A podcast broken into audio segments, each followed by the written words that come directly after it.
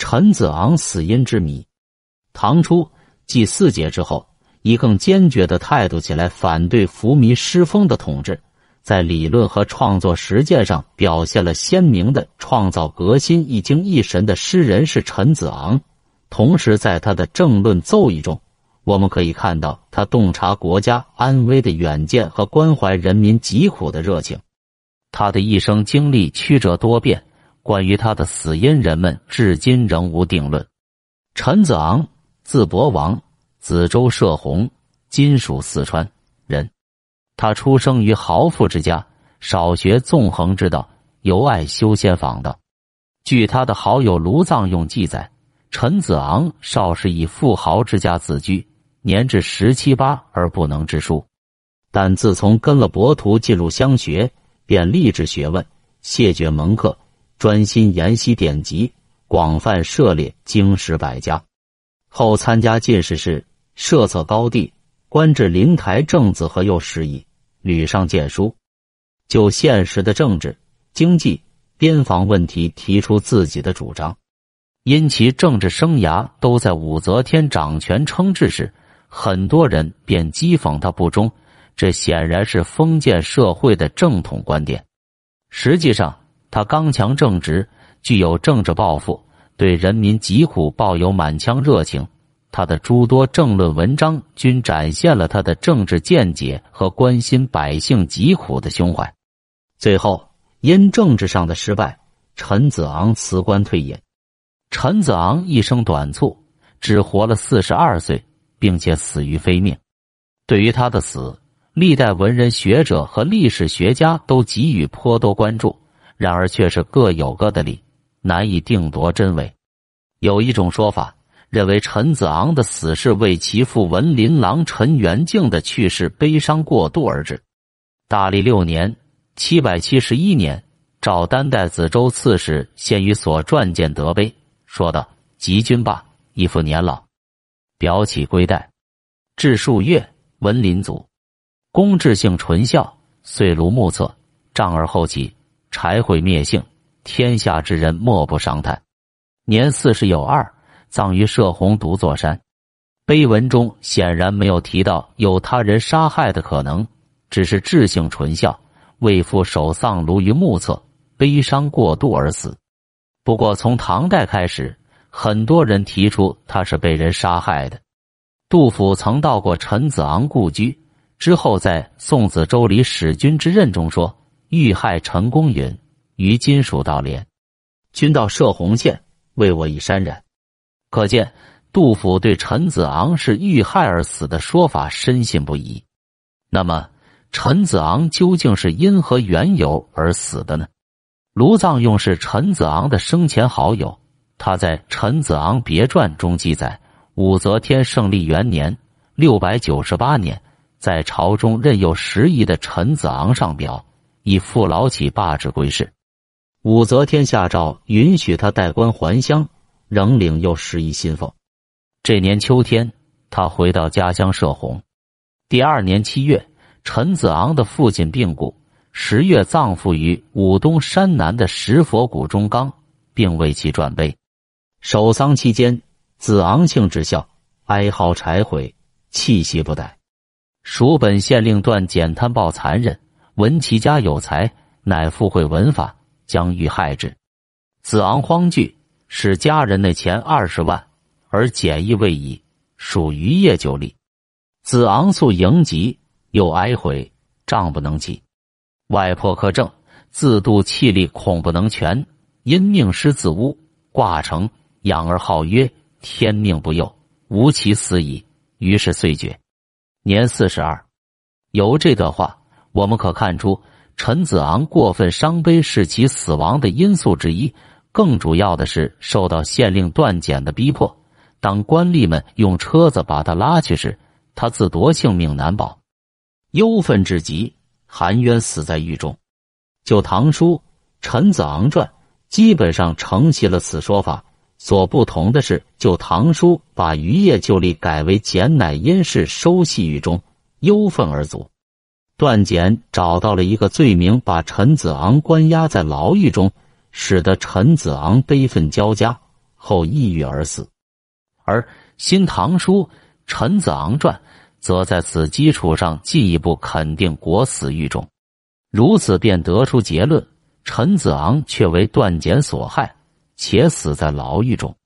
但是上述说法似乎也有问题，只要稍加思考，我们便会发现这个结论是站不住脚的。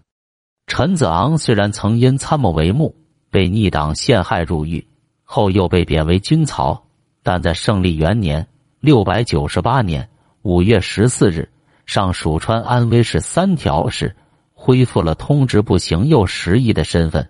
此后不过数月，又解官归市。天子忧之，听代官取给而归，由此说明他得到了武则天的许可，代之带薪归乡。段简这么一个小小的县令，怎么敢随意加害朝廷命官？南宋哲学家叶氏提出了大胆怀疑。他说：“子昂名重朝廷，简何人？有二十万名为少而杀之，虽良计之恶不过，恐所载两位真也。”见《习学纪事言序目》卷四十一。其实，对于这个问题，唐朝人已经有了怀疑。唐代文学家沈亚之在《上九江正史军书》中曾做过探究。他指出，乔知之死于禅，陈子昂死于王，皆有武三思极怒于一时之情，智力可害。一则夺其妓妾以加害。一则以其并排以为累，一因一领桑子之宰拉汝之，皆死于非命。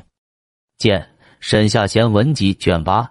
沈氏认为武三思是指使段简加害于陈子昂的，据此，人们才开始关注起陈子昂的死同武三思有关。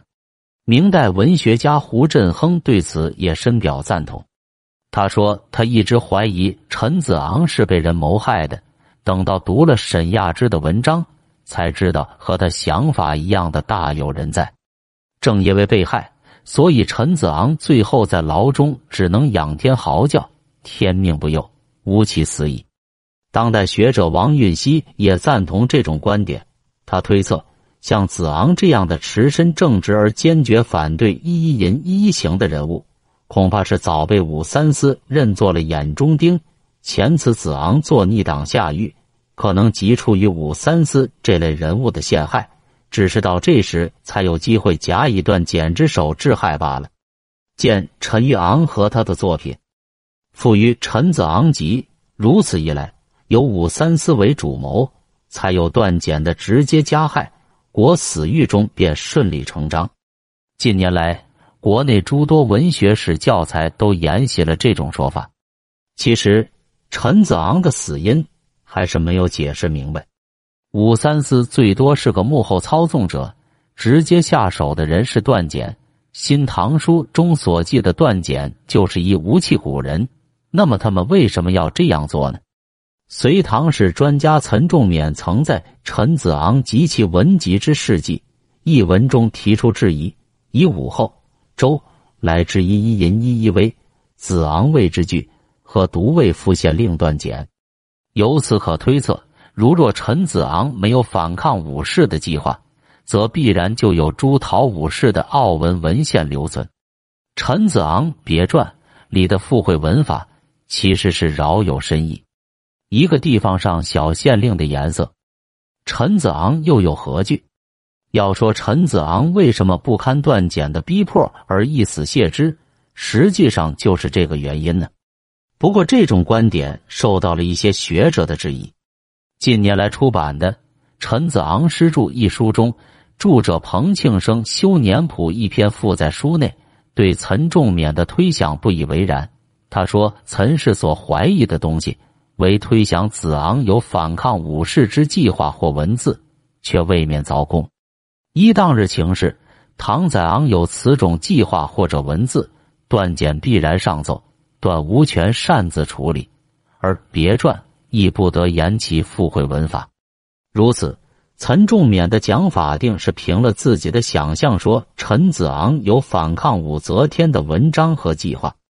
从实际来看，史书中的确是没有提到过陈子昂有这样的一些活动。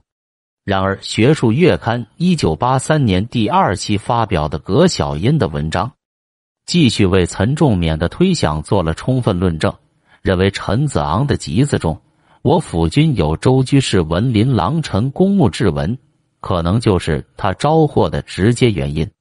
这篇碑文中的青龙鬼位、唐丽云威、大运大吉、贤圣往相等言语，其言外之意显然说的是武后不应天命。并非圣明之君，这样一来，犯了武后的大忌。段简便得以抓住这个把柄，以碑文附会律法。按大唐律法十恶条中第六曰大不恭敬，其中只是圣语，无人臣之礼都是难以逃脱的死罪。别说陈子昂是一个小时矣，就算是宰相也在劫难逃。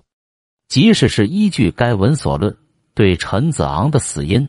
仍有疑团，诸如陈子昂的招祸与武三思到底有何关联？武三思是奉了武则天的命令来杀陈子昂的吗？是国死狱中，还是死于渔业就立之时？是为县令所杀，还是不堪其逼遂一死谢之？这林林总总的问题，看来还有待专家学者解开谜底。